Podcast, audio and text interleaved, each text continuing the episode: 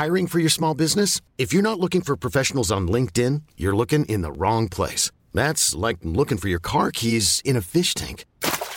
LinkedIn helps you hire professionals you can't find anywhere else, even those who aren't actively searching for a new job but might be open to the perfect role. In a given month, over 70% of LinkedIn users don't even visit other leading job sites. So start looking in the right place. With LinkedIn, you can hire professionals like a professional. Post your free job on linkedin.com slash achieve today.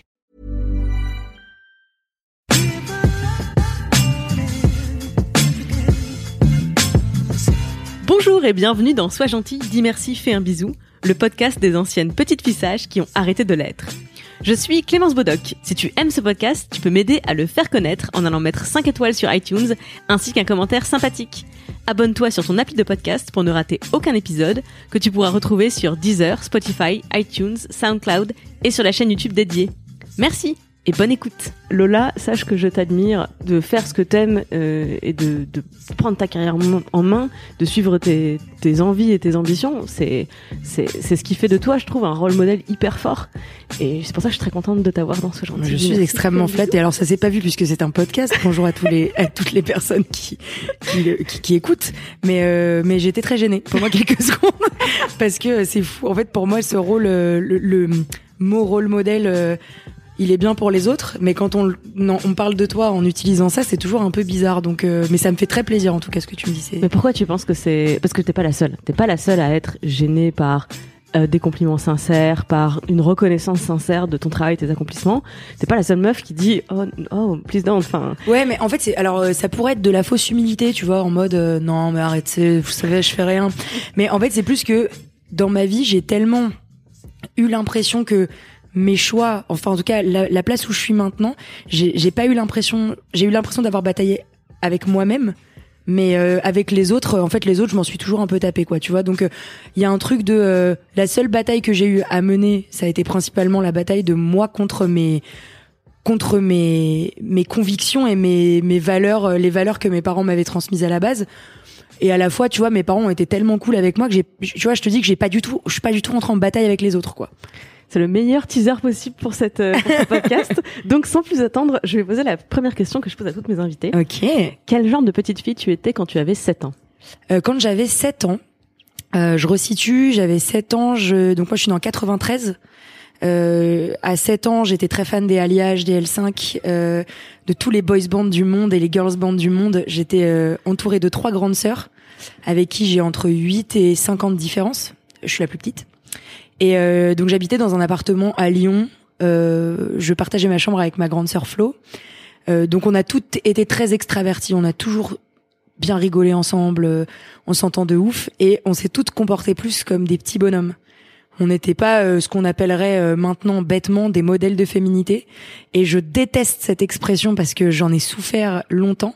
Mais j'étais ce qu'on appelle vulgairement un garçon manqué.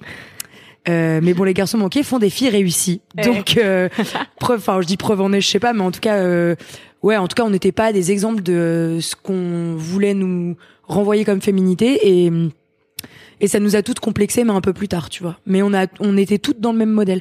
Mais ça, vraiment, on se ressemble vachement. euh, Ouais, je sais pas, à 7 ans, on était euh, plutôt euh, toutes dans nos personnalités hyper affirmées, euh, pas de questionnement particulier, hyper bien dans nos peaux. euh, Enfin, tu vois, Ouais, ouais. vraiment. Mais grâce à mes parents, mes parents sont les meilleures personnes euh, habitantes su- sur cette planète.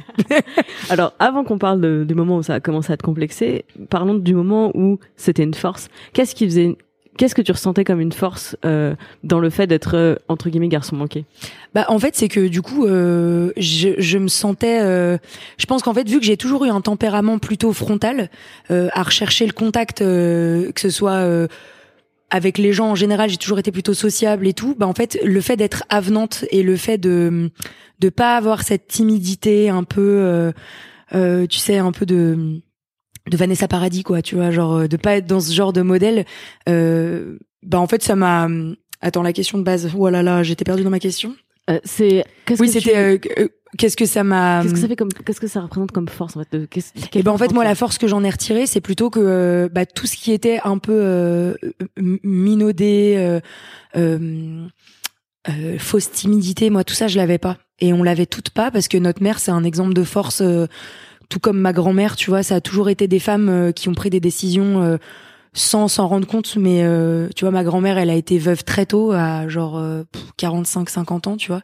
Elle avait cinq enfants, donc elle a dû mener la, maison de front en étant une femme qui se pose pas de questions et qui se remarie pas, tu vois. Donc c'est aussi, j'ai cet exemple-là, j'ai j'ai ma maman, euh, tu vois, qui a repris ses études quand euh, j'étais plus jeune. Elle a, elle a fait une école de cadre de, santé pendant que mon père partait euh, pour son boulot, genre la semaine et revenait que les week-ends. Donc, si tu veux, j'ai toujours eu des modèles de meufs qui, à l'époque, étaient un peu exceptionnels, mais qui pour moi étaient mon quotidien. Donc, en fait, la force que ça a été, c'est toujours me dire que je dépendrai jamais d'un garçon pour vivre ma vie, tu vois. C'est plutôt ça, je crois que ça m'a apporté.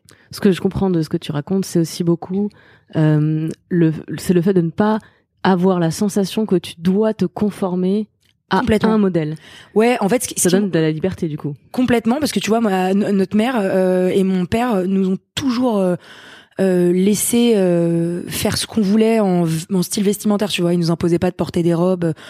Et vu qu'on a toutes choisi de pas porter des robes et de porter des, des, des, des t-shirts champions avec des insectes ou tu vois des trucs, euh, en fait ils nous ont laissé faire comme on l'entendait et ils ont jamais pris le fait qu'on soit pas des petites gonzes pour un signe de par exemple euh, de, de, de, de choisir sa sexualité, tu vois par exemple. Il y a aucune de nous, euh, il y a aucune de nous qui est homosexuelle, tu vois.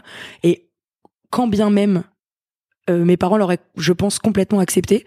Euh, enfin, tu vois, on peut pas savoir parce qu'on il n'y a pas d'exemple, mais en tout cas, tu vois, le fait d'avoir euh, été un garçon manqué n'a pas n'a n'a pas d'incidence. Et faut le dire, euh, s'il y a des jeunes qui pensent ça, en tout cas, mhm. c'est pas parce que vous avez un style qui est plutôt masculin ou un style qui est plutôt très féminin que euh, bah qu'en fait vous êtes hétéro ou homosexuel. Tu vois, il y a pas de ça, c'est un truc en interne, quoi. Il y a pas de il y a pas de genre au physique. Voilà, je, voilà. Je, sais pas si je me suis très bien exprimée, mais je, pense que vous avez compris le fond de ma pensée. Oui, je vais revenir sur l'expression euh, garçon manqué parce que j'ai beaucoup aimé ta, ta répartie tout à l'heure. Tu disais euh, les garçons manqués font des filles réussies. Ouais, c'est ça. je sais plus où est-ce que je l'ai entendu.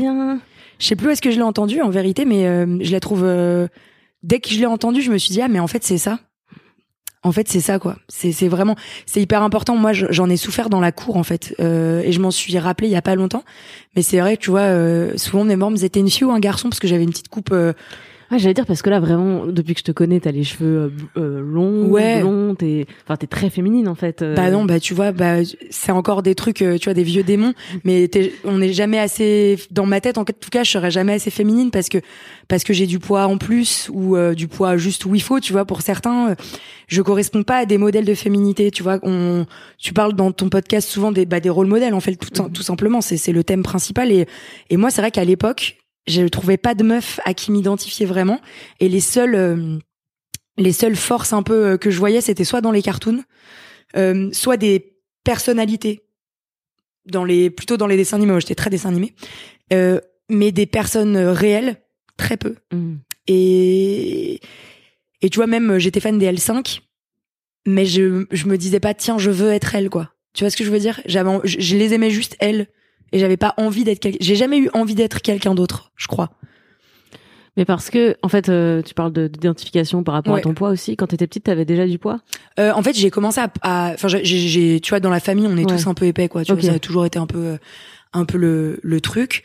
Euh, et j'ai commencé à vraiment prendre du poids quand j'ai déménagé, j'avais 9 ans. D'accord. Et en fait, ça a été le déclencheur. Je suis partie de Lyon, enfin de Villeurbanne à Angers. Et là, euh, ouais, j'ai commencé à prendre du poids parce que ben, tu perds tes repères, euh, tu perds euh, là où t'as grandi. Je vivais en banlieue, vraiment en banlieue lyonnaise, quoi. Tu vois, c'était quand je descendais en bas de la cour, t'avais des blacks, mmh. des, des, des, plutôt des, des arabes. Enfin, t'avais l'Afrique du Nord, l'Afrique du Sud, l'Afrique de tout. T'avais des feuges. Enfin, il y avait de toutes les de toutes les ethnies. Du coup, bah même euh, quand et quand je suis arrivée à Angers, ben j'ai plus retrouvé cette euh, mixité. Donc déjà ça m'a j'étais genre ah OK euh, donc il y a des endroits où c'est pas pareil. tu vois, ça m'a un peu j'ai eu l'effet inverse des gens qui d'un coup passent de la campagne à la banlieue en se disant ouais et moi ça fait genre ah mais attends, c'est pas pareil de partout. C'était trop chelou. Et, euh, et du coup, euh, je oui, t'as, eu perte de repères et perte de repères complète. Donc, euh, essayer de combler euh, un truc et c'est comme ça que ça a commencé en tout cas ouais. Je te, je te pose la question parce que je me suis euh, rendu compte récemment Ouais. que moi j'ai passé mon enfance et mon adolescence à penser que j'étais grosse, Ouais. pas, euh, enfin comment dire, je me disais pas euh, je suis affreuse machin, enfin c'était pas un complexe qui me qui me pesait, mais juste je me disais euh, bon bah je suis grosse quoi, c'est pas grave, Ouais. euh, voilà, enfin je fais avec. Et en fait récemment j'ai vu des photos de moi que là je lycée et je me suis dit mais pourquoi j'ai pensé que j'étais grosse parce que vraiment Ouais, c'est c'est ouf hein. Des fois en fait c'est comme quoi euh, le mental nous conditionne de ouf et c'est surtout qu'à l'époque en fait peut-être que ce qui te choquait c'était que dans tes potes euh, les autres avaient des normes physiques des des, des des des particularités physiques complètement différentes des tiennes. Moi quand je me revois, je me dis putain mais je suis pas grosse du tout. J'ai même réflexion que toi, c'est ouf. ouais. Et à la fois, personne ne me ressemblait.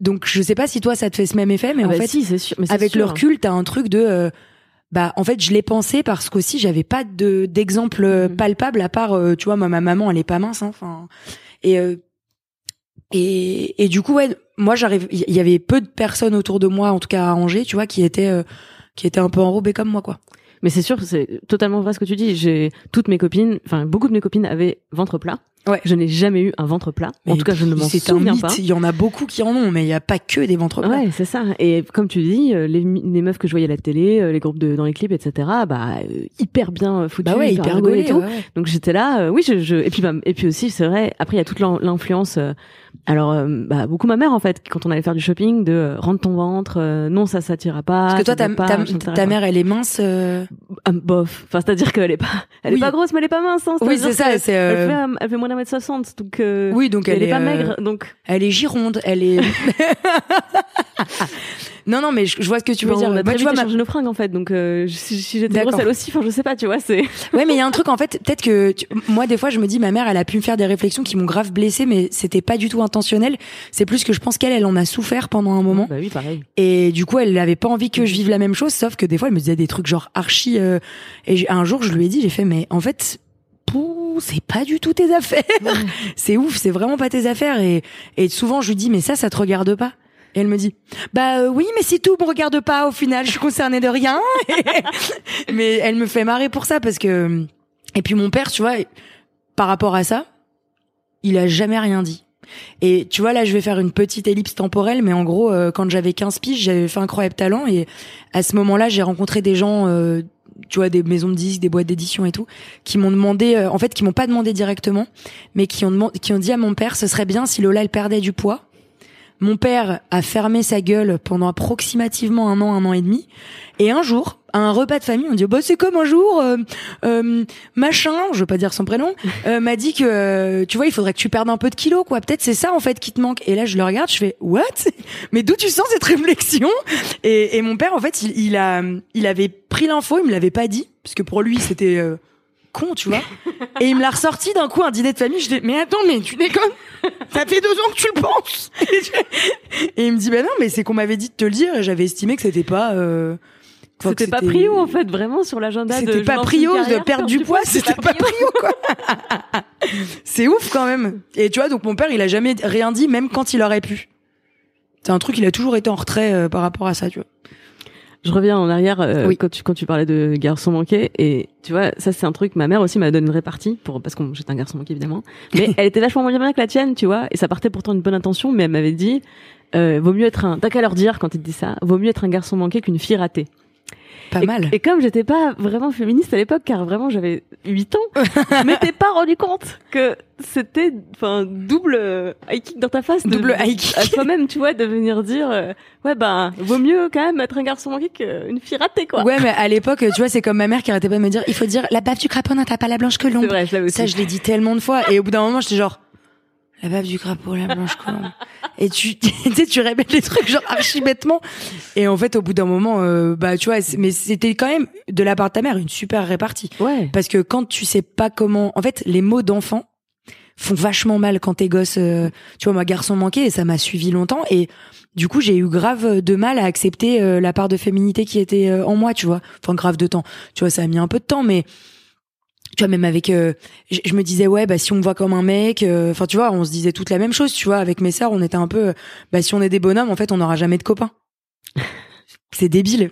Mais c'était débile. Et Bah, maintenant- encore une fois, représentation, c'est-à-dire mais représentation de tu ouf. les vois où les meufs euh, qui sont plutôt euh, masculines dans leurs attitudes et leur apparence, euh, tu les vois pas en couple avec les beaux gosses en Et, fait. et tu vois, récemment, on m'a dit, euh, récemment, on m'a dit, oui, euh, mais euh, tu sais, il y a des meufs, euh, tu les vois, euh, tu sais qu'elles font lesbiennes. Et là, j'ai vraiment regardé la personne en mode, mais tu sais, c'est pas parce que une personne, par exemple, peut avoir un peu de cran ou euh, peut avoir envie d'y arriver dans la vie. Et euh, c'est juste que dans ton spectre, tu vois, c'est comme Florence Foresti à une époque, tout le monde disait que elle faisait du stand-up, elle était un peu masculine, en tout cas pas de la féminité dont on Ouais. dont on tu vois ce que je veux dire euh, Elle avait une représentation de la femme qui était très différente de ce qu'on voyait à l'époque. Tout le monde la taxait de lesbienne, en tout cas de lesbienne euh, un peu euh, euh, pas pas assumée. Mais en fait, mais mais mais pas du tout. C'est juste que c'est une meuf qui a du cran, qui y va, qui euh, qui adopte euh, un peu tous les codes des mecs qui par exemple lancent une boîte ou et tu vois c'est pour ça que tu vois tout à l'heure je discutais aussi il y a y a qu'une femme qui est à la tête d'une entreprise du CAC 40 c'est quand même un, un délire. Et ça veut dire que cette meuf là moi je veux même pas être dans ses pompes de ce qu'on doit dire sur sa gueule. Parce que ça veut dire que dès que t'as un tempérament d'entrepreneur ou un, un tempérament de meuf qui prend des décisions c'est soit t'es une connasse soit t'es une lesbienne. C'est vraiment ça dans la tête de certaines Parce que personnes. tu n'aimes pas les hommes. parce que tu n'aimes pas les hommes et que tu es contre euh, tu, tu es contre le, le patriarcat. Mais alors que enfin nique quoi euh, c'est plus en fait j'ai j'ai le tempérament que j'ai et est-ce que déjà mon orientation sexuelle doit influer dans ton jugement je ne crois pas donc ça me ça me rend un peu ouf euh, ce coup de moi j'ai plein de copines qui sont euh, hyper féminines et qui sont lesbiennes enfin tu vois ça n'a rien à voir et les gens font des amalgames de ouf enfin bref euh. et du coup c'est vrai que pendant que l'identité tu vois quand t'es petite nous on était vu vu qu'en fait moi mes sœurs elles étaient pareilles on était toutes Ouais. pareilles en garçon manqué ça m'a jamais travaillé quoi le fait de pas avoir de pas assumer cette part de féminité c'est venu plus tard hyper naturellement. J'ai commencé à kiffer les chaussures euh, à me dire que c'était possible de me trouver un peu jolie dans des fringues. Et après euh, ça s'est développé. J'ai commencé à me maquiller et tout tu vois. Mais c'est venu hyper naturellement euh, sans que je me force Tu parles là à ce moment-là de tes, vers tes 15 ans ou- Euh, un peu plus tôt tu, je tu pense disais, que- tu disais plutôt que il y a un moment donné où, où être entre guillemets garçon manqué, ça, ça t'avait pesé. Ouais, mais c'était quand, quand j'étais petite euh, dans la cour de primaire, tu vois. C'était Ok. euh, en mode, en fait, j'en avais un peu ras-le-bol euh, qu'on me dise ça. Et un jour, euh, bah, j'ai laissé pousser mes cheveux. Après, j'ai commencé à me dire, euh, ouais, le rose, c'est pas si naze. J'aime bien ça, tu vois. Le rose, au final, je le, je le, je le, je le voulais pas parce que pour moi, c'était une image de meuf justement qui minaude, un peu timide. En fait, j'ai commencé à kiffer euh, toutes les couleurs du monde et je me suis dit, toutes les couleurs du monde peuvent être à moi. Et, et au final, tu vois. euh, j'ai commencé à assumer euh, d'être une, une femme enfin tu vois j'ai commencé à être Ouais. une femme au fur et à mesure de ma vie il y a pas eu un jour où ça a été un déclic mais c'est plus euh, je me revois en seconde pour la première fois par contre mettre du maquillage pour aller en cours euh, c'était tard parce qu'en fait mes sœurs euh, mes sœurs aussi moi je suis carrément dans le mimétisme de mes sœurs dès que tu vois elles, elles écoutaient elles m'ont fait écouter pour la première fois Tété et Tété c'est devenu mon chanteur préféré quoi. C'est vraiment j'ai j'ai un, un amour pour mes sœurs. On est toutes euh, pareilles on se suit de ouf. Et et euh, et quand elle Flo euh, quand elle a commencé à mettre du crayon noir parce qu'elle était un peu skateuse et ben moi j'ai demandé à ma mère tu vois. J'ai dit oui je peux en mettre et tout. Et au final euh, j'en mettais un peu à la maison tu vois ou machin elle m'en mettait. Et puis en fait j'ai commencé à en mettre qu'en seconde parce que c'est l'âge où mes sœurs en fait on on, on fait le pas aussi en fait. J'ai vra- vraiment été dans le mimétisme de mes sœurs. Je voulais raconter euh, un truc parce qu'on a parlé beaucoup de complexes et j'ai dit que ma mère m'avait donné une mauvaise répartie sur euh, garçon manqué, ouais. Mais elle m'a aussi vacciné contre les complexes quand j'avais 7 ans. sérieux? Ouais. Et je vais je vais profiter de notre podcast pour partager euh, l'astuce. allez dis-moi parce que ça Euh, m'intéresse bah, en fait, quand j'avais 7 ans, donc CP, hein, tout ça, je- euh, on se moquait de moi au sport parce que j'étais nulle en sport déjà. Et euh, je me souviens être un, un soir euh, en larmes dans ma chambre et tout, elle vient me dire bonne nuit. Et elle me dit pourquoi tu pleures? Bah parce que euh, on se moque de moi, etc. Pourquoi on se moque de toi? Et en fait, elle me fait identifier pourquoi on se moque de moi. C'est parce que je suis petite. Parce que je suis plus petite que les autres à ce moment-là. Elle me dit ok. Donc en fait, t'es t'es petite, mais est-ce que c'est... euh, Enfin, regarde, moi, je fais 1m54, euh, donc a priori, tu vas être petite toute ta vie. Donc t'as le choix. À partir de ce soir, tu peux pleurer tous les jours de ta vie parce que t'es petite, ouais ou bien tu peux accepter que t'es petite. Et du coup, ça te touchera plus parce que t'as as accepté ça et c'est c'est toi et c'est- enfin c'est- c'est pas grave quoi. Ouais. Choisis. Je réfléchis, je fais. hmm, c'est peut-être fatigant de pleurer tous les jours. donc ouais, c'est une bonne c'est une bonne euh, ouais c'est une bonne remarque Et en, et en vrai, ça s'est un peu retourné contre elle à l'ad- à l'adolescence quand elle a commencé à me faire pas mal de commentaires sur mon poids. Où, euh, où là, du coup, ça marchait. Enfin, ça, ça avait marché son truc. C'est-à-dire que je me disais, effectivement, j'ai du ventre. Donc je peux être complexée tous les jours de ma vie parce que j'ai du ventre et rentrer mon ventre en permanence Ouais. parce que ça coupe la respiration, c'est quand même assez relou. C'est trop relou. Ou bien, On a toute santé. Hein. voilà. Ou bien, j'accepte que j'ai du ventre et en fait, oui de temps, il y aura un connard qui va me faire Eh, la grosse et tout. Et puis. Ouais, tu vois, moi c'est marrant parce que le poids, ça, moi le poids, c'est ce qui m'a le plus complexé toute ma vie et qui me complexe encore. Tu vois, c'est vraiment un truc euh, qui est qui est pas euh, qui est pas guéri et je sais pas si ça guérira. Tu vois, je sais pas si d'ailleurs on peut dire d'un complexe qui guérit. Je, je sais pas trop comment on appelle ça, mais en tout cas euh, passer au-delà du complexe. En fait, maintenant, j'estime que je suis passée au-delà du complexe parce que euh, euh, je, je le je le vis différemment. Av- Avant, ce qui me complexait, c'était euh, le fait d'être différente et de et de me sentir euh, de me sentir en marge par rapport à mon poids. Vraiment, vraiment, euh, beaucoup plus que tu vois le garçon manqué. Ça a duré qu- trois ans, quatre ans dans ma vie. Mhm. Le poids, ça a toujours été là à partir de mes 9 ans jusqu'à maintenant. Et euh, et ouais, ça, ça a été ça a été hyper. euh, je sais pas comment dire. En fait, à l'époque, je crois que ce qui me complexait, c'était le fait de me sentir différente et de voir qu'il y ait personne autour de moi pareil, sauf euh, bah tu vois un peu ma maman, ma, ma grand-mère, mais euh, de pas trouver de meuf qui est- avait la même corpulence, sauf en sixième avec Laurence qui est encore ma meilleure amie et qui, on était à peu près le même genre de de, de morpho, tu vois, donc Ouais. c'était trop cool. Alors que maintenant, je complexe plus du fait de d'être euh, comme moi parce que j'estime que s'il y a plusieurs exemplaires de 44 ou de 46 dans un magasin, c'est qu'on est plusieurs à les acheter. Et ça déjà, c'est la vérité. Donc je sais que je suis pas toute seule, mais ce qui me complexe c'est plutôt euh, l'image que j'ai de moi. Tu vois ce que je veux dire? Des fois, le matin, j'ai une gueule de daube, vraiment une grosse gueule de merde. Euh, et il y a des jours où je m'aime, je me déteste quoi, mais vraiment je m'aime pas quoi. Mais il y a des matins où, mais ça arrive à tout le monde. Il y a des matins où je peux pas me saquer et du coup tout, surtout mon bide, je me dis mais comment tu peux vivre avec ça en fait? Mais comment? Comment c'est possible? Après je sors dans la rue et je sais pas ça va mieux, tu vois. Mais c'est vraiment quand je suis chez moi, je me dis que mais c'est vraiment quand je suis chez moi, je me dis putain, mon dieu, c'est pas beau.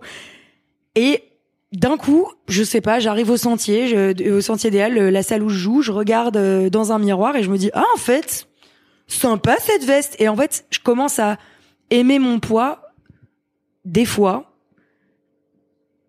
en fonction de comment je me mets en valeur. Tu vois ce que je veux dire? Ouais, totalement. et c'est hyper important, ça aussi, euh, le fait de prendre conscience de ton corps, prendre conscience de ton image, pour après, euh, si t'as envie de t'habiller d'une certaine manière, te dire qu'en fait c'est grave possible et que ça t'ira bien et que ce sera joli, quoi. Faut oser. Encore, mais encore plus loin, par rapport à ce que tu dis, un jour j'ai fait le test. Je me suis mise devant un miroir, euh, nue ou en sous-vêtements, je sais plus, et j'ai fait donc devant le miroir, je commence à m'insulter et je me dis dégueulasse, vraiment, enfin les marques, le gras, machin et tout, pendant une minute. Ah mais j'avais, mais j'avais envie de me pendre. Ouais, tu m'étonnes. Une minute passe et je continue, mais cette fois-ci je fais l'inverse. Je fais mais meuf, t'as des yeux magnifiques. Regarde ton sourire. T'y arrives, ça regarde. Putain, moi, j'y je- arrive je- pas. Je me suis forcée en fait. Je regarde, et j'ai fait un exercice. Je me suis plus insultée que je m'insulterais. euh, Enfin, comme tu dis, tu sais, il y a des du matin, tu, tu te réveilles, tu Ah, te regardes et tu ah, fais t'es putain, dégueu, gueule. Mais c'est pas, c'est pas un truc conscient, euh, volontaire. Non, en fait, c'est, un truc hyper spontané, quoi. Voilà. Et donc là, en fait, je, je me suis forcée à m'insulter. Vraiment, ça m'a fait descendre au 36e dessous. Et juste derrière, je me suis forcée à me complimenter. Donc c'était forcé. Je, je voilà. Ouais. Mais, je- mais du, j'ai eu l'impression d'avoir perdu quatre tailles de pantalon en me Ah regardant ouais dans la glace. Et c'est là que je me suis rendu compte que, en fait, on s'en rend pas forcément compte au quotidien, mais il y a plein de situations dans lesquelles on s'insulte et c'est pas mérité, tu vois. Bah, Comme putain, je suis trop conne, j'ai oublié Exactement. de tu vois. Et comme quand on, par exemple, quand on rencontre des nouvelles personnes, moi je sais que je suis très timide quand je rencontre, je suis avenante, mais je suis timide. C'est-à-dire que par exemple, des fois je retiens pas les visages des gens tellement je suis dans le moment où je dis ok bonjour et je retiens pas le, le visage des gens. Ce qui fait que par exemple, il y a des gens des fois qui pourraient être traités de grosses connes parce que euh, je les ai pas retenus et tout. Bref, donc j'en venais à, à, à ça pour euh, quand tu rencontres des gens, des fois tu te sens moins bien qu'eux. Tu sais, quand tu quand tu les vois là, c'est pour ça qu'en fait je sors du complexe physique pour euh, l'amener à un complexe qui peut être la timidité, tu vois. Quand t'arrives à une soirée, en fait, ce que voient les gens, c'est ce que tu dégages, c'est pas ce que t'es. C'est ce que tu dégages. Ça veut dire que, par exemple, euh, moi j'ai des copines qui vont paraître super froides parce qu'elles ont peur qu'on les trouve froides. Donc, Yes. elles sont froides. Tu vois? Et euh, et et et t'as plein de situations comme ça où en fait moi quand je connais mes potes euh, et que et qu'on me donne un retour genre sur euh, ouais euh, putain Amandine elle est froide et tout je fais pas du tout. Je connais pas du tout cette personne que tu décris c'est dingue. Donc comme quoi la condition la manière dont tu te conditionnes toi en disant non ça va être une super soirée je vais rencontrer de nouvelles personnes euh, d'univers et d'horizons différents ça va être cool. Et eh ben tu passes toujours des meilleures soirées que quand tu te conditionnes en disant la soirée ça va être une grosse daube. Les gens sont des cons ah, T'es pas à l'abri d'une bonne surprise, quoi. Mais c'est certain. Mais c'était, euh, j'avais un prof de théâtre quand j'étais au lycée qui a changé ma vie. Et une des meilleures leçons qu'il nous ait faites, c'était ça, c'était de dire, on diffuse, on dégage ce qu'on ressent. Et donc, quand tu veux jouer quelqu'un euh, qui euh, est en colère, etc., en fait, tu joues quelqu'un qui souffre. c'est toi qui, qui dois composer sa réaction et en fait, il va diffuser ce qu'il ce qu'il ressent. Et t'as entièrement raison là-dessus. Quelqu'un qui a peur, euh, quelqu'un qui est stressé, quelqu'un qui, qui n'est pas à l'aise dans son corps, dans sa peau, etc., il diffuse, diffuse clair. Quoi. Et c'est ce que t'as initié en disant par, par rapport au corps, tu vois. Mm-hmm. Si effectivement, si tu te dis constamment que t'es dégueu, ben ouais, bah tu seras dégueu dans ta tête en tout cas. Et puis si tu te dis que t'es jolie, ben tu vois moi il y a des fois où je me trouve jolie.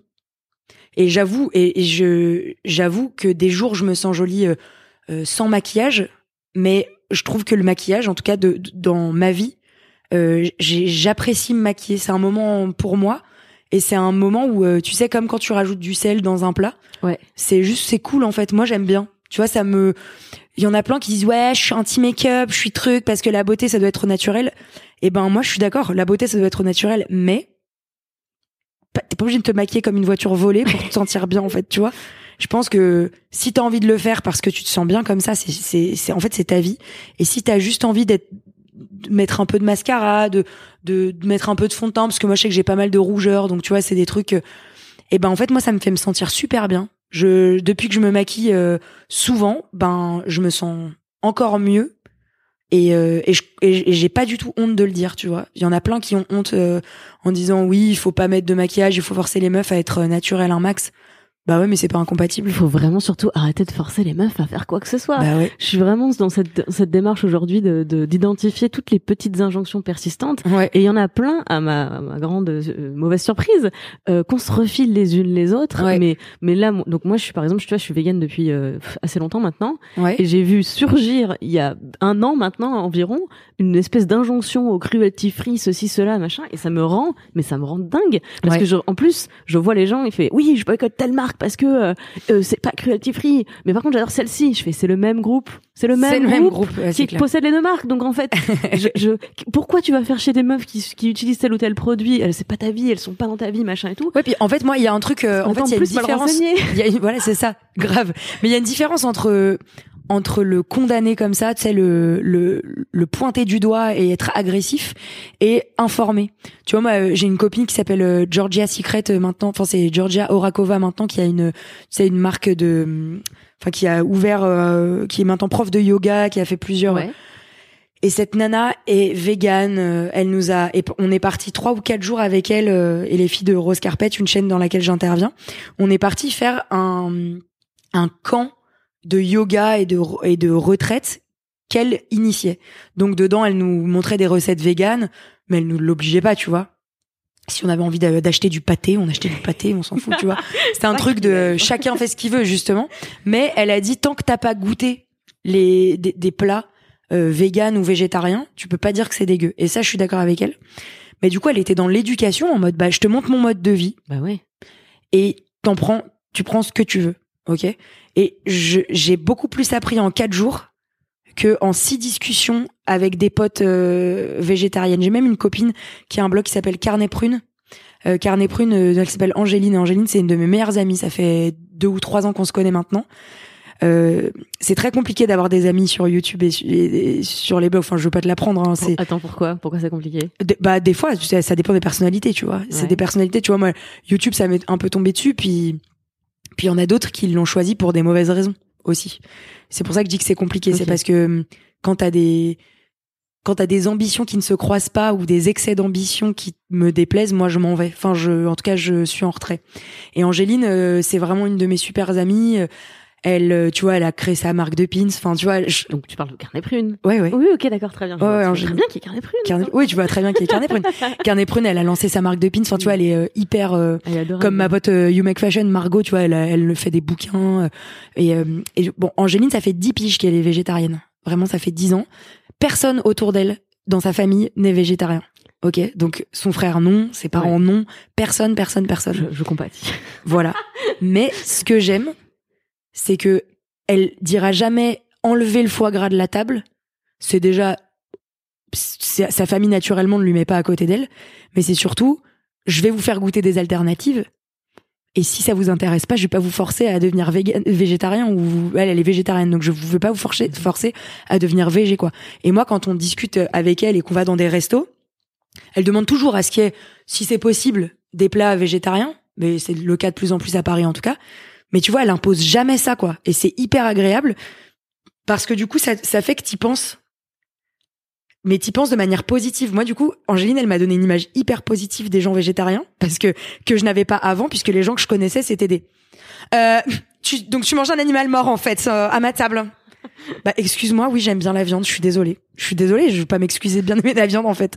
C'est dans ma culture, c'est et je trouve ça plus intéressant quelqu'un qui éduque que quelqu'un qui frappe euh, et qui pointe du doigt quoi. Moi, ce que je trouve surtout intéressant, c'est que je, je pense qu'il nous manque une étape collectivement euh, pour sortir de ces, de ces affrontements-là, que ce soit sur le cruelty free, le véganisme, sur plein de choses de la société, c'est que personne n'a on n'est pas on n'est pas obligé d'être euh, d'être sympa tu vois enfin je, moi je connais des gens qui sont militants et qui sont pas dans la pédagogie et je respecte ça parce que je pense qu'on a besoin de gens parfois qui sont Qui partent au fond. sont voilà Complètement. c'est voilà et euh, eux on va pas leur demander de bah en fait sois plus sympa pour que ton message passe mieux bah non en fait ceux-là Ouais, ils ouais. sont par... mais c'est très bien pour eux et par ailleurs tu as le droit d'avoir aussi une autre façon de vivre tes convictions Complètement. et, et qui soit beaucoup plus dans la pédagogie de dialogue, beaucoup plus dans l'invitation à découvrir, etc. Et je pense pas qu'il y a une bonne ou mauvaise façon à partir de là. C'est juste que c'est qu'est-ce que tu cherches à faire. C'est ça, et c'est surtout, et c'est, c'est, ça dépend à qui ça s'adresse. C'est que pour moi, ça n'a de, de, de frapper sur les gens en individuel, ça n'a pas d'intérêt, parce que l'intérêt des gens qui frappent, c'est plutôt l'intérêt commun, tu vois. Et, euh, et l'intérêt commun, c'est parler d'une voix, d'une, d'une grande voix à plein de gens. Donc, tu vois, je peux comprendre par exemple les actions de la PETA. Je peux comprendre c'est des actions coup de poing qui peuvent déplaire et et qui peuvent choquer vraiment. Mais je comprends en fait parce que eux, ils veulent s'adresser à la masse et hyper efficace. De la com, du coup, c'est. c'est de la communication, c'est du marketing pur et dur. Donc ça, moi, je comprends.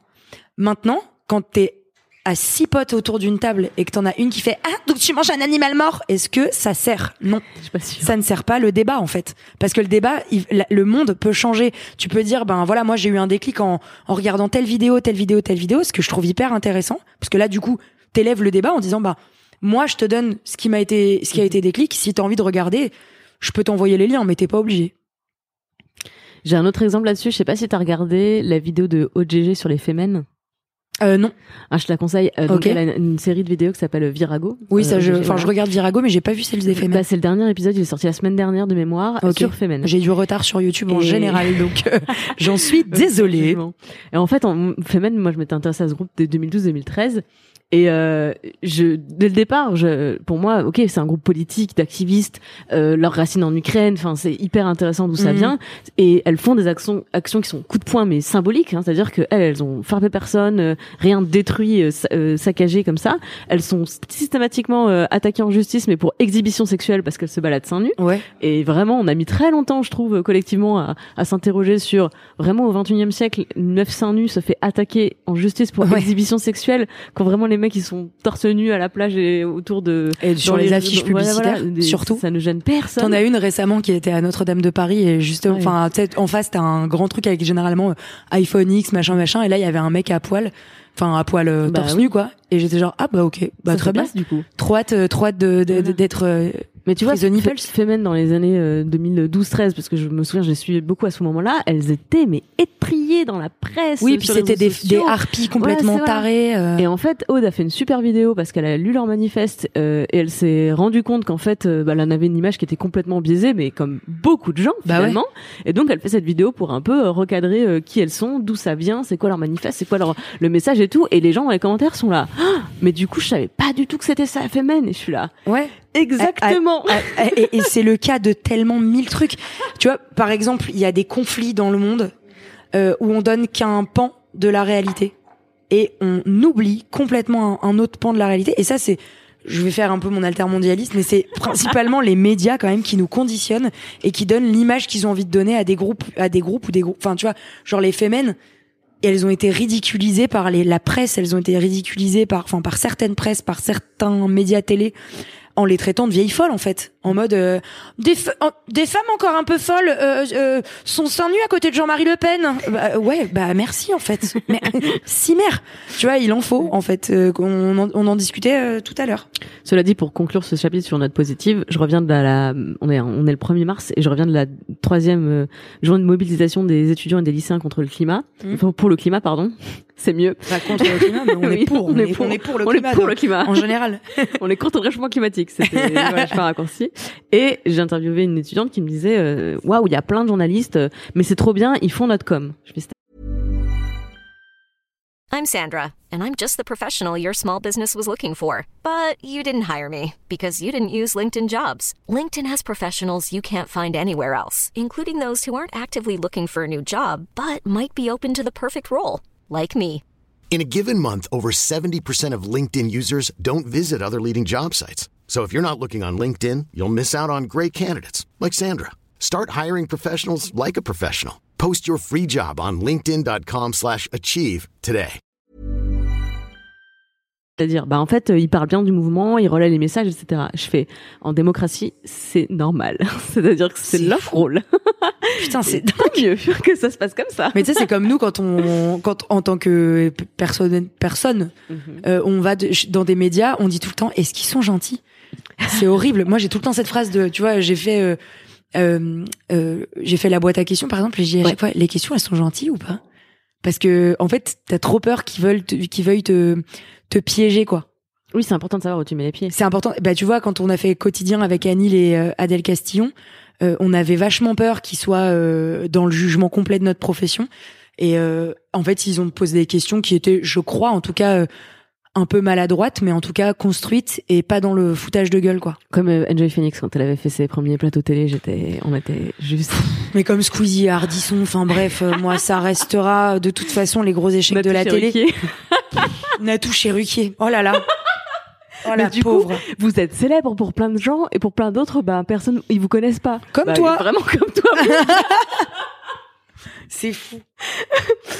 euh, Lola, le principe de cette interview, c'est que normalement tu choisis des questions, mais que je voulais miser un peu sur ta spontanéité que je que je connais et que j'admire. et tu me l'as confirmé en arrivant en me disant que ouais, tu préférais pas regarder. Mais du coup, on va regarder en, live en direct. Ok. Alors, le but du jeu, c'est que tu, tu, tu, regardes 30 secondes, là, tu lis un petit peu, et dès que t'envoies une première fois qui te parle, qui te paraît marquante en te disant ah putain oui, ça ça ça ça fait un déclic.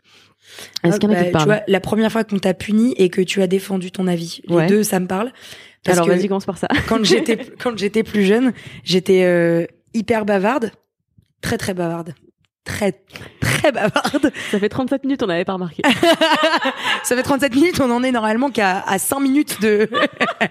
Donc, euh, la première fois que j'ai été punie, c'était euh, en primaire pour bavardage, et je balançais ma chaise. Tu sais, je me balançais sur ma chaise ah, et je bavardais en même temps puisque je, ça me permettait d'étendre mon corps et d'aller vers l'autre personne derrière. Euh, et ce qui était très énervant, c'est que quand on m'interrogeait, je répondais à la question. Donc j'étais vraiment ce qu'on appelle une casse-couille, tout simplement, on peut le dire.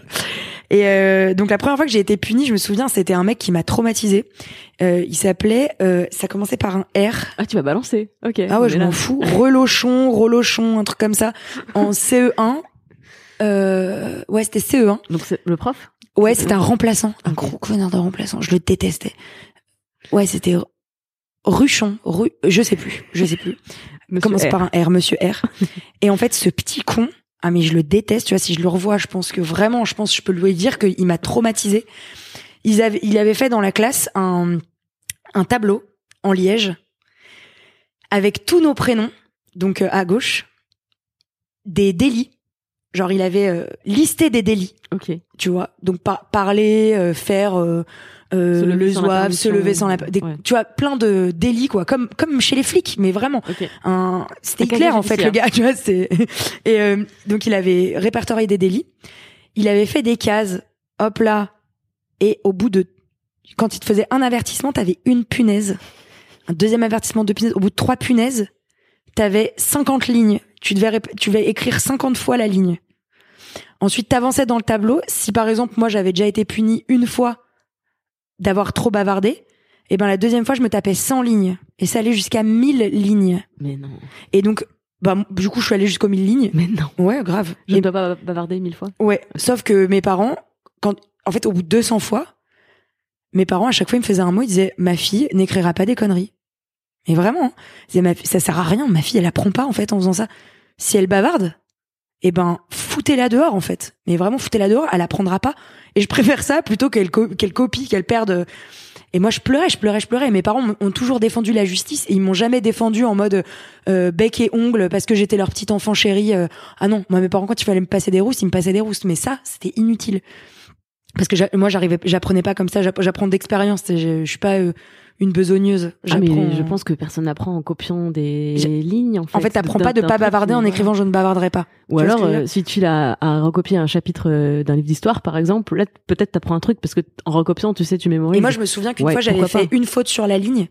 Il avait déchiré ma feuille, il m'avait fait recommencer. Donc non, il m'a traumatisé ce mec, il me détestait. Bref, enfin, en tout cas dans ma tête à l'époque. Et, euh, et la première fois que j'ai défendu mon avis, c'était même, c'était mon avis, c'était plutôt, j'ai toujours eu le sens de la justice grâce à mes parents.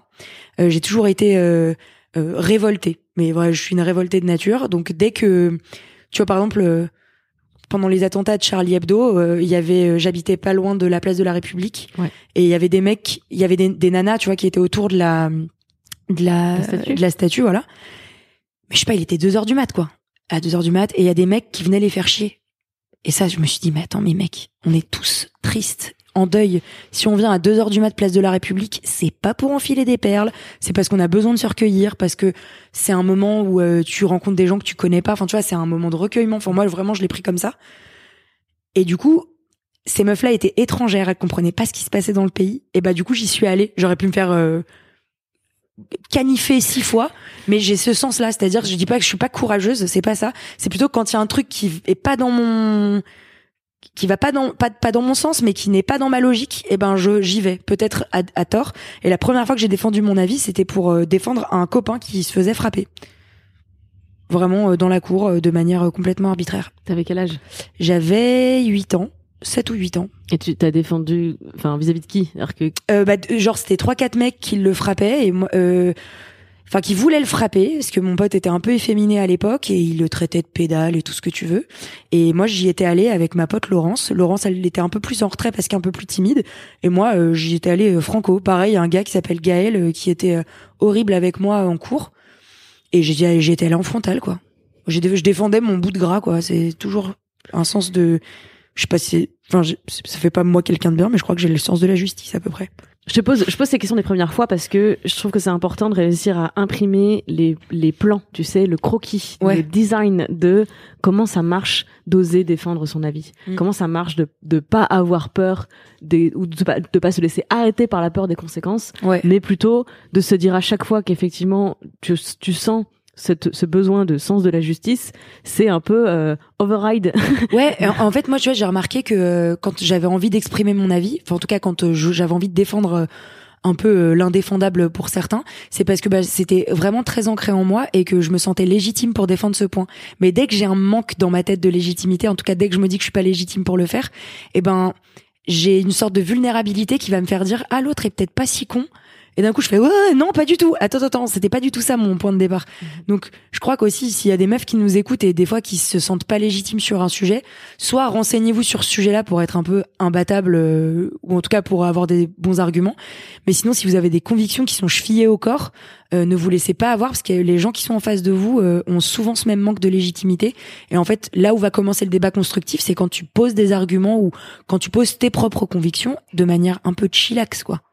Et j'ajoute, si Ouais. t'es coincé dans un débat, pose des questions. Complètement. t'es pas obligé d'avoir toutes les réponses. Effectivement, quand t'as pas Wikipédia sous la main, Google pour, voir- pour chercher le chiffre dont t'as besoin pour euh, démontrer ton truc, là tu poses la question et que tu, tu Ouais, renvoies à l'autre. euh, Et puis c'est hyper intéressant, c'est de l'échange de l'échange naît euh, aussi des nouvelles opinions tu vois moi par exemple j'étais pas du tout euh, renseignée et, et j'ai honte hein, jusqu'à tard j'étais pas du tout renseignée sur euh, d'où venait la loi, euh, enfin la loi Veil. J'étais pas du tout renseignée. En tant que meuf, j'ai eu un peu honte quand j'ai été euh, renseignée là-dessus. Et en fait, vu que des fois on me posait la question, euh, ou en tout cas on me disait, tu sais, tu sais c'était des débats. À un, à un moment quand on était un peu plus jeune, il y a eu un vraiment un gros gros débat. La loi Veil, quand même Simone Veil est morte, euh, il y a pas si longtemps, il y a re-eu le débat. Là, il y a quelques mois, il y a re-eu le débat. Je me sentais pas assez armée, quoi. Du coup, j'ai regardé le pour, le contre. J'ai voulu voir les deux parce que je me suis dit, tu vas être révolté d'un des deux trucs en fait. Bah, c'est toujours intéressant de comprendre les arguments des, De- des de- de- adversaires. des protagonistes, mais complètement. Et je, et je, et je crois que ça m'a encore plus renforcé dans ma dans mes convictions par rapport à la loi Veil, qui est pour moi Bah oui. un droit, euh, c'est un droit, point final, point. oui du, Chevillé tu au corps. du- du droit à l'avortement. Oui, voilà, exactement. Et, euh, et quand j'ai vu des gosses qui sont même pas en âge de penser donner un avis euh, qui était contre la loi anti-avortement, enfin contre la loi pour l'avortement, pardon. Euh, décidément, on n'arrive pas à se mettre d'accord. Hein. et euh, qui était contre la, voie, la, la loi pour l'avortement, je me suis dit putain, mais ça fait de la peine de me dire que des jeunes, j'aurais peut-être pu être de cet avis si je m'étais pas renseignée, tu vois. Euh, pris euh, dans la rue comme ça en disant tu penses quoi Euh, je sais pas je sais- pas. T'as le droit de pas avoir un avis et t'as le droit de dire que t'es pas prêt à t'en exprimer. complètement. Mais, Mais si t'as envie d'avoir un avis c'est possible. Et le mieux je crois je je vais pas donner de cours mais le mieux c'est quand même d'aller voir des deux côtés parce que c'est là où où tu vas créer une tu peux créer une certaine révolte moi du coup je suis vraiment révoltée contre les gens euh, con- contre les, les les gens qui euh, qui essaient d'aller contre les droits des autres en fait Oui, mais, t'as raison, c'est un très bon conseil que tu donnes et je, je souscris aussi sur euh, aller se renseigner sur ce que les autres disent et pas disqualifier selon qui parle. complètement En fait, euh, moi une fois, ça m'avait frappé. J'avais entendu euh, une interview euh, d'une responsable politique à la radio. Donc j'entendais, je savais pas qui c'était, j'entendais juste la voix et tout, et, et j'étais d'accord avec ce qu'elle disait parce que, enfin, elle faisait un constat euh, sur la société, machin. C'était Marine Le Pen. non Et si, parce que du coup j'ai entendu, un- j'ai entendu un morceau, tu vois, et Ouais. en fait après je dis Ma- Marine Le Pen, merci, et je suis là, ouais. what? Et c'est le moment de ma vie où je me suis dit ah, je vais pas pouvoir euh, fonder mon, mon, mon argumentation politique sur la base de si c'est le FN qui le dit, c'est de la merde, je suis contre, euh, voilà. Parce qu'en fait ça, ça va pas marcher. Non. Parce qu'au bout d'un moment, ces gens parfois ils vont avoir raison, parfois ils vont dire des trucs. mais qui- ils auront raison je peut-être suis dessus. complètement d'accord avec toi moi il y a un truc de toute façon Il faut répondre politique, sur le euh, fond, il faut pas répondre sur la forme en Ouais. disant toi, je te parle pas, t'es pas dans mon camp, je t'écoute pas, machin. Grave. En fait, c'est que si t'arrives à, hum, si t'arrives à des fois donner raison à certains, à certaines personnes, c'est aussi une preuve d'ouverture d'esprit. Je, je- parle pas là forcément du FN, hein, parce que je suis globalement pas très d'accord avec ce qu'ils disent. Peu. Très très peu, très très peu. Mais en tout cas, il y a des choses, il y a des choses qui indéniablement, ils disent pas que des conneries. Et on parle pas du tout. Enfin, moi, je parle pas du tout de leur côté. Je- tu peux parler, par exemple, de l'économie. Tu vois, il y a Ouais. peut-être des points sur lesquels ils ont juste, euh, tout comme Alors trip sur Très peu. Non mais non, mais je suis, non mais je suis d'accord. pour te pour faciliter euh, ta démonstration, mais c'est c'est- souvent euh, quand j'écoute euh, les Ouais. gens d'extrême droite, etc. euh, ils vont avoir, ils peuvent avoir raison sur les constats. De dire Complètement. aujourd'hui il y a tant de chômage, machin et tout. Complètement. Euh, et donc et la cause c'est ça, la conséquence c'est ça, et c'est là qu'ils ont tort. En C'est général, là qu'ils, c'est, c'est la sur la, c'est c'est complètement, c'est sur euh, l'argumentation derrière. C'est qu'ils Voilà. ils vont, ils vont constater des faits de société qu'on est tous capables de constater. Exact. Et, et moi, je suis, c'est comme toi, je, je suis pas d'accord sur l'argumentation et sur la forme et sur le fond et sur tout au final. Mais je crois que il faut des armes euh, en politique. En fait, c'est tellement compliqué, je trouve, de, de trouver de quel bord t'appartiens si tu appartiens à un bord. Moi, j'ai choisi n'appartenir à aucun bord et juste euh, de, de, de me de me fier à ce qui me semble être un bon représentant et ou une bonne représentante d'ailleurs. Euh, il en faut plus. Merci les filles de vous engager en politique ou pas, mais en tout cas de le faire de bonne manière. Merci beaucoup. Parce que là, c'est vrai que les seules, les seules meufs qu'il y a, des fois, c'est pas des, on est, on n'est pas content des fois. Tu vois, je- ne serait-ce Ah, que je Marine Le Pen, c'est. Je pourrais je pourrais t'en citer plein des biens, effectivement, mais c'est juste qu'elles écument pas les plateaux télé. Là, Ouais. par exemple, si tu regardes Non mais même que- moi j'ai rencontré des députés qui me parlent du cyberharcèlement, du harcèlement et de la sécurité en ligne. T'es genre, mais bien sûr, va va va aux 20 h Va le dire à la va télé. le dire à la téloche. et, et puis non, bah non, on laisse la tribune à Marine Le Pen. Bah non, mais parce qu'en fait, euh, c'est alors c'est un vrai, c'est un vrai truc, hein, mais j'en profite parce que t'en t'en parles. Mais Ouais. je, moi, je suis beaucoup l'actualité politique et les carrières, enfin les, les gens qui s'engagent en politique. Depuis que euh, la République en marche a féminisé l'Assemblée nationale, parce qu'en vrai, ils ont fait rentrer plein de femmes à l'Assemblée, Ouais. on est passé de 30 à 40%, enfin, c'est, ça a vraiment féminisé l'Assemblée. Ok, super. Les meufs ont tendance à être bosseuses. Et donc, elles ont tendance à passer leur temps à bosser et passer très peu de temps à faire leur com. Donc, en fait, C'est vrai. tu les vois jamais sur les plateaux de télé. Tu vois toujours les mêmes sur les plateaux de télé et tu vois déjà souvent les hommes parce que eux, ils font leur Et com. parce que quand elles y sont, pas forcément les femmes. parce que quand elles y sont, on les critique pas sur le fond, Bah oui. mais on les critique sur leur forme. Je revois une nana, je sais plus de quel bord elle était forcément, mais on la reprenait sur des un tic de bouche qu'elle avait. On a fait une compile de ces tics de bouche, alors que le mec d'à côté c'était, euh, euh, on, on parlait du fond qui était complètement naze. Évidemment. Et j'étais mais mais mais mais il faut arrêter ça. Et je rajoute un obstacle qui Ouais. est, elles sont pas assez connues. Tu sais, sur les Ouais, ouais, etc. Je fais, bah ça marche mieux quand t'as euh, un mec, euh, un baron du FN que tout le monde connaît, Et euh, puis et puis que euh, que une meuf dont t'as jamais entendu parler parce que voilà, c'est des nouveaux arrivés. Et puis t'as aussi le coup des partis qui qui, qui communiquent plus ou moins Mhm. bien, euh, avec des plus ou moins bons représentants, des, enfin bref. On est vraiment parti dans tous les sens. Ah ouais putain, j'avoue, je suis désolée, on papote. moi, Tu veux que je regarde encore la suite? Euh, je voudrais que tu, ouais, tu regardes s'il y en a, s'il y a d'autres questions qui te te marquent en te disant, ok, ça, ça me, ça, ça me parle, ça, c'était un moment charnière. Alors la première fois que t'es tombée amoureuse, j'ai j'ai pas peur de le dire. À 25 ans, je crois que je suis pas tombée amoureuse. c'est vrai? Ouais, ça me pose pas de problème de, de le dire. Euh, déception amoureuse, c'est déception émotionnelle, je pense. Je crois que je suis pas tombée amoureuse parce que j'ai jamais trouvé le mec assez euh, qui m'a fait sentir assez jolie pour l'être. Mais alors, t'es artiste, t'écris des, t'écris des chansons, tu composes. J'ai l'impression que l'amour, c'est la source d'inspiration numéro un. C'est les émotions. artistes. Parce que des fois, tu peux, tu, tu, il y en a plein qui disent, euh, qui sont en couple avec un mec ou une nana et qui te font, euh, je suis bien, euh, il se passe des trucs, mais je suis pas amoureuse. Ça t'est déjà arrivé, je pense, de dire, euh, Alors, je suis moi, bien. je suis euh. très solitaire. Ouais, bah, mais t'es en couple ou à peine, tu vois, donc. euh. ouais, non, non, mais en tout cas, tu vois, moi, il y a. Mais tu vois, encore très récemment, je te dis, euh, moi, j'ai forcément des crushs sur des mecs que je trouve beaux, euh, mais beaux, pas beaux physiquement, que je trouve beaux euh, de, de leur manière ouais. d'être, quoi. Ouais, ouais. Et, euh, et en fait, je me rends compte que je pourrais être amoureuse si on vraiment on, on, on, on était ensemble euh, de- Ouais. de- concrètement, tu vois, si on on vivait un des, des trucs forts, euh, si mais moi j'ai j'ai besoin de je crois que je crois que maintenant dans mes enfin maintenant je, je vais pas faire la Hugon s'il y en a eu 700 000 hein, non plus hein, parce que c'est pas le cas mais c'est plutôt que je crois que de, ce dont j'ai envie c'est euh, d'un mec stable mais plein de folie tu vois et trouver ça c'est dur parce que en fait c'est soit ils sont fous mais vraiment tarés tu vois. Et, euh, et ils te renvoient leur complexe dans la gueule. Et moi en fait là j'ai pas j'ai pas la- les épaules pour supporter euh, je pourrais supporter plein de choses. Et en vrai je me laisse complètement aller par le avoir par le hasard. Et je crois que le hasard euh, je sais pas si on peut appeler ça le hasard mais en tout cas euh, je crois qu'il faut pas le chercher ou la chercher et l'amour va se présenter rapidement quoi Ah, t'es cette école, t'es l'école du destin. ah, j'y euh, crois de ouf. En fait, j'y crois plutôt. Je, je crois, je crois que tu, tu saisis tes chances et à la fin, il se passe des trucs cool. Mais en tout cas, moi, je crois pas avoir été amoureuse parce que euh, j'ai peut-être pas de comparatif, tu vois. J'ai pas, j'ai pas ressenti des trucs très forts souvent. Et ce rapport au, au destin de provoquer sa chance, Mm. c'est c'est le même rapport que t'as euh, vis-à-vis de ta carrière? Complètement. Alors là, je vais te dire, moi, ma carrière, c'est du coup de cul, quoi. Mais vraiment, pas de, coup- de- pas de coup de cul, euh, je- pas de, pas de sexe dont on parle, hein, bien sûr. Non, non, c'est, euh, c'est, complètement de, c'est de la chance avec du travail. Ça, c'est, je vais te dire, euh, c'est indéniable. Mais, Mais, alors parlons-en. T'avais 15 ans, c'est ça, quand t'as fait la nouvelle Ouais. star? Incroyable talent. Incroyable talent, à, à 15 ans, mais ça, c'était vraiment coup de chance. Le meilleur pote de ma sœur qui me m'inscrit sans me le dire, boum.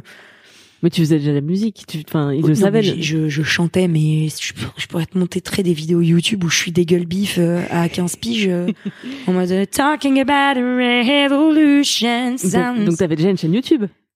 Alors, j'ai ouvert ma chaîne YouTube en 2009, Ouais. mais pour mettre des, des vidéos pour euh, moi, quoi.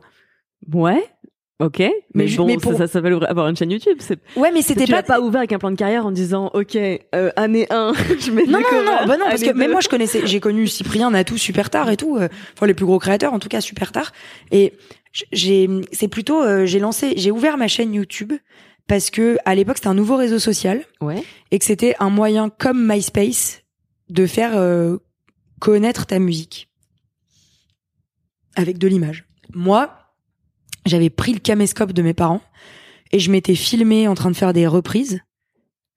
Enfin, il y en a quatre, hein, donc vraiment on va se détendre sur le chiffre et tout. Il y en a quatre. Et, euh, et en fait, c'est que à l'époque, j'avais fait un petit concours régional et j'avais mis la vidéo sur internet parce que je m'étais dit à l'époque, bah tu vois, s'il y a des gens qui cherchent euh, Lola Dubini, Zik Me Up, euh, c'était un vieux concours, euh, bah ils pourront trouver ma compo quoi. Et en fait, après Incroyable Talent, j'ai eu des blindes de vues sur MySpace. Je te jure, meuf, le compteur de vues MySpace, de d'écoute MySpace avait explosé. Désolé les 2000. Vous connaissez pas Tom de MySpace, c'était mon meilleur pote.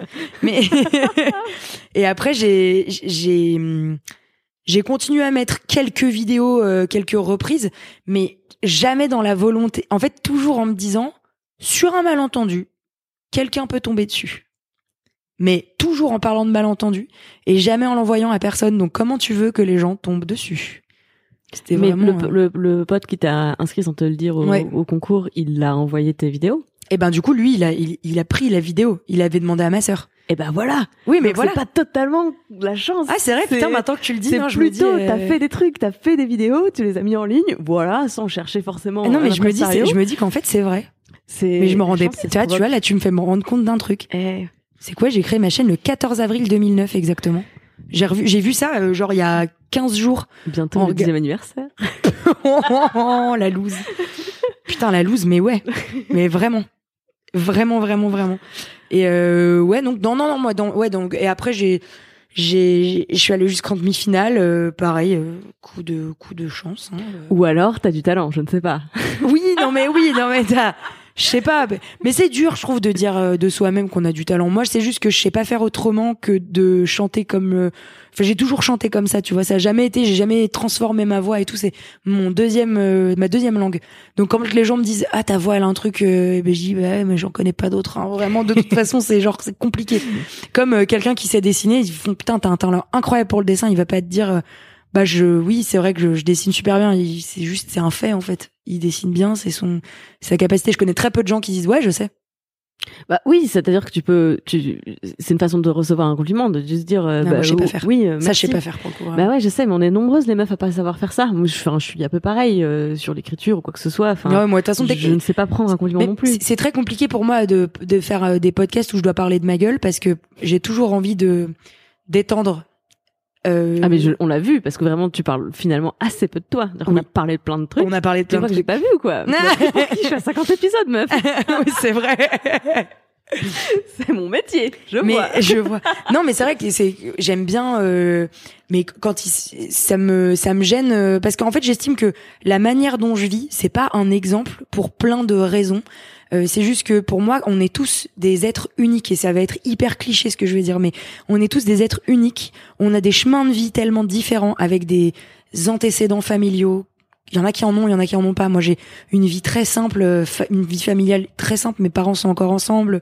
Enfin, tu, tu vois, j'ai j'ai pas de déchirure d'enfance. euh, j'ai et en fait mes déchirures, elles se créent, elles se sont. Je pense que mes complexes, mes déchirures sont souvent créées par rapport à ce que je pensais que les autres pensaient de moi, à ce qu'on m'a dit beaucoup et à ce que je me répète et ce que j'accepte de me répéter. Tu vois ce que je veux dire? Oui.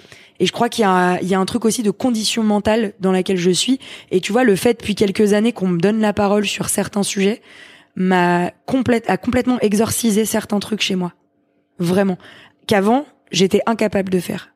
Mais genre le coup du harcèlement scolaire, si j'en parle beaucoup, c'est parce qu'en fait, je m'en suis rendu compte il y a trois ans Que t'avais été victime que de j'avais été victime de harcèlement scolaire. Je me suis rendu compte il y a trois ans. Et j'ai 25 ans.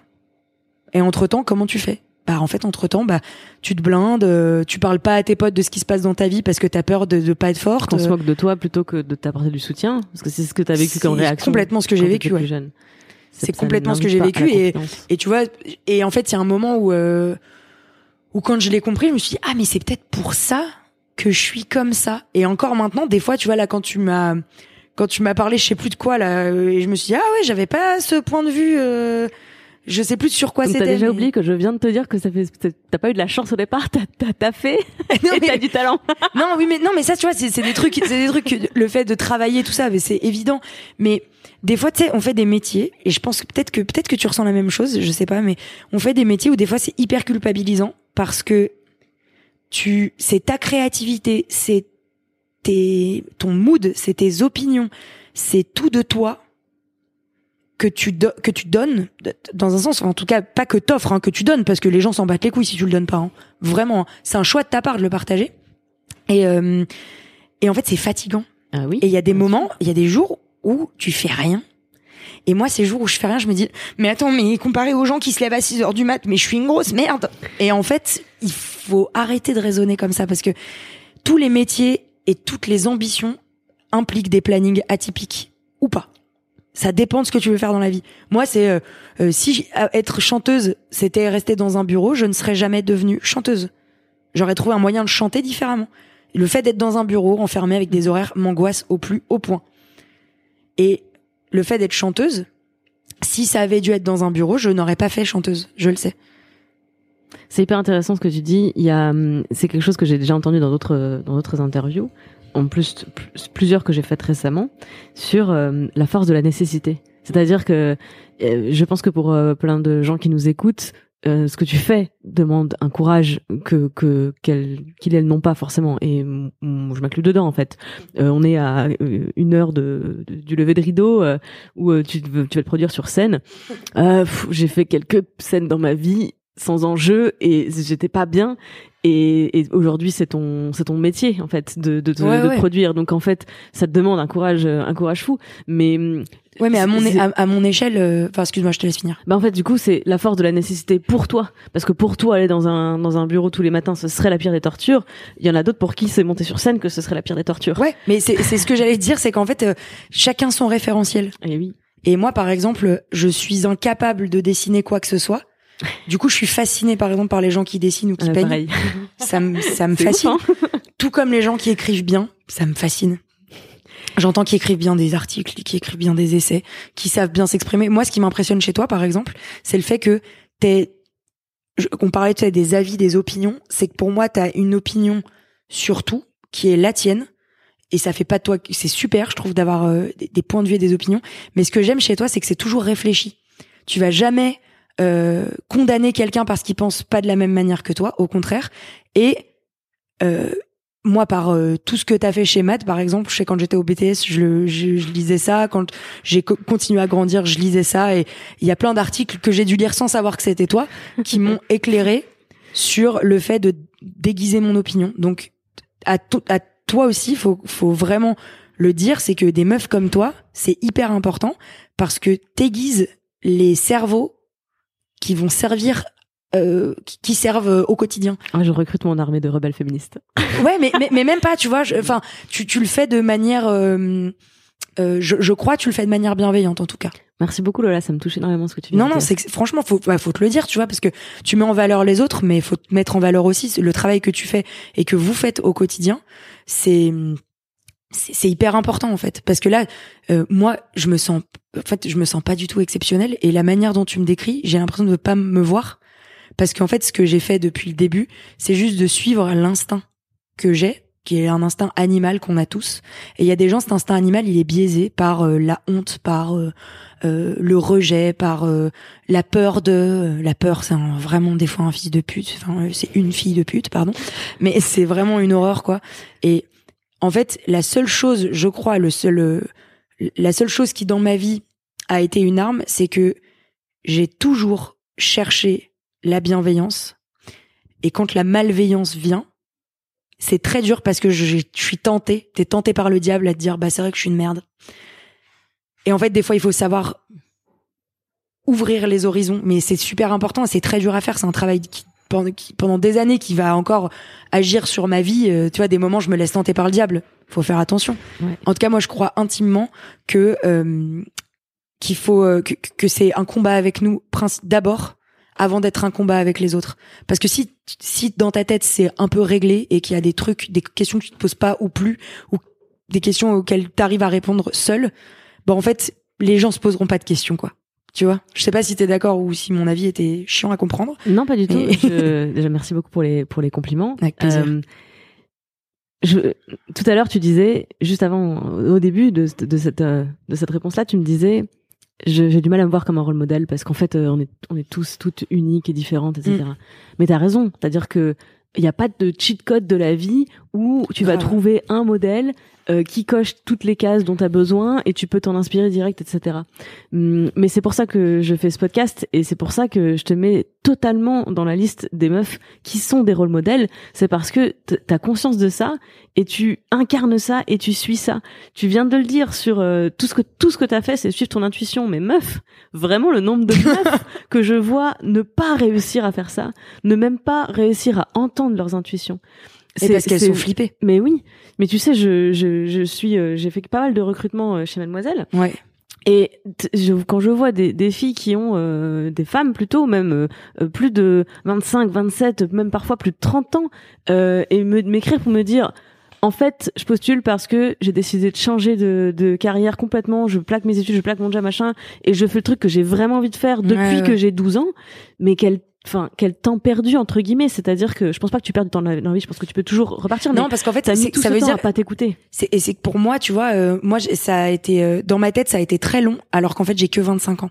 Mais dans ma tête là, c'est tout ce que j'ai fait a été long et besogneux et chiant des fois et prendre des décisions qui des fois déjà prendre des décisions ça m'a toujours saoulé et et, et et bref et ce que tu racontes, je trouve que c'est c'est intéressant quand tu reçois des candidatures et tu dis peut-être quelle perte de temps et je suis d'accord en fait c'est pour moi c'est pas vraiment de la perte de temps parce que ça veut dire que les le reste des années de vie va être six fois plus intense Tu vas gagner du temps quand tu quand tu commences à t'écouter, tu gagnes du temps? six fois plus intense Oui. j'en suis convaincue Je, je dis ça, je m'inclus dans le lot parce que comme toi, je, je m'en suis rendu compte, on va dire assez tôt, puisque j'ai Ouais. fait un burn-out ben, à 25 ans. Donc Bah à ouais. 25 ans, c'est le moment où j'ai fait.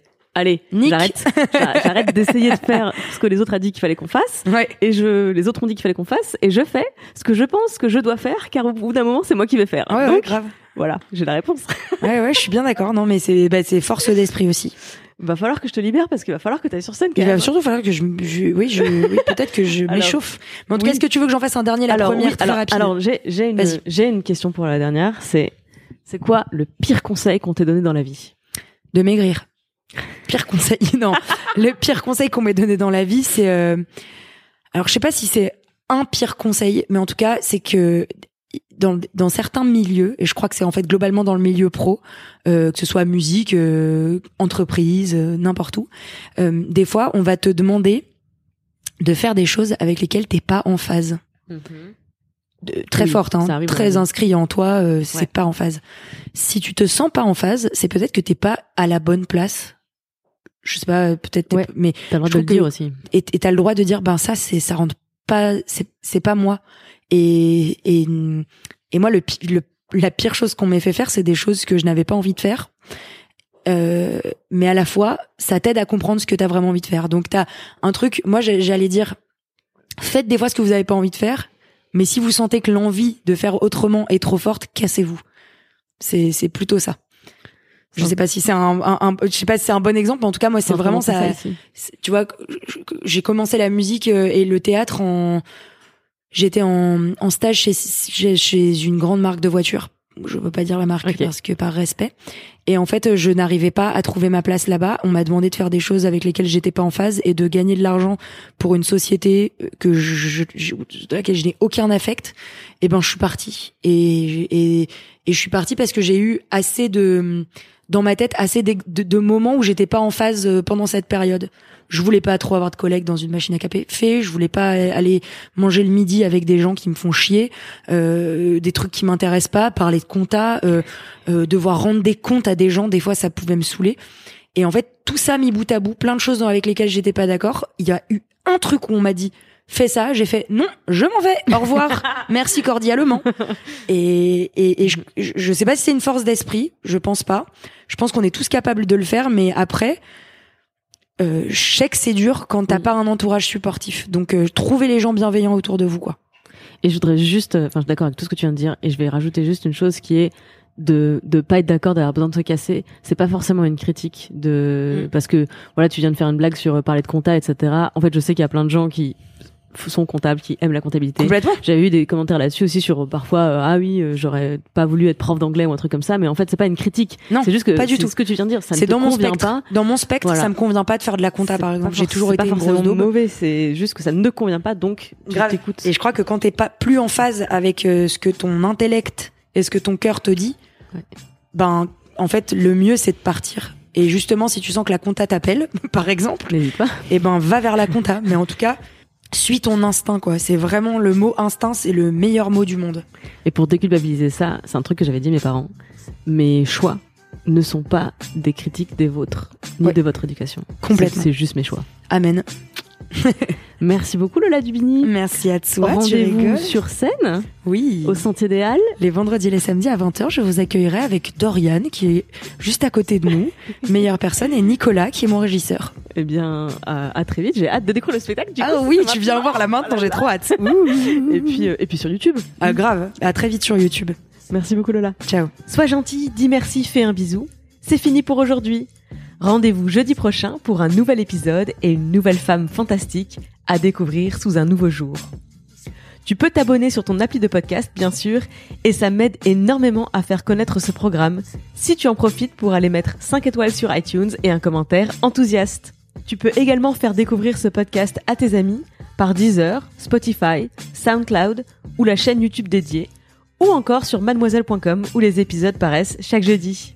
Ton soutien est précieux, alors merci sincèrement d'avoir écouté jusqu'au bout. Merci pour les commentaires et les étoiles.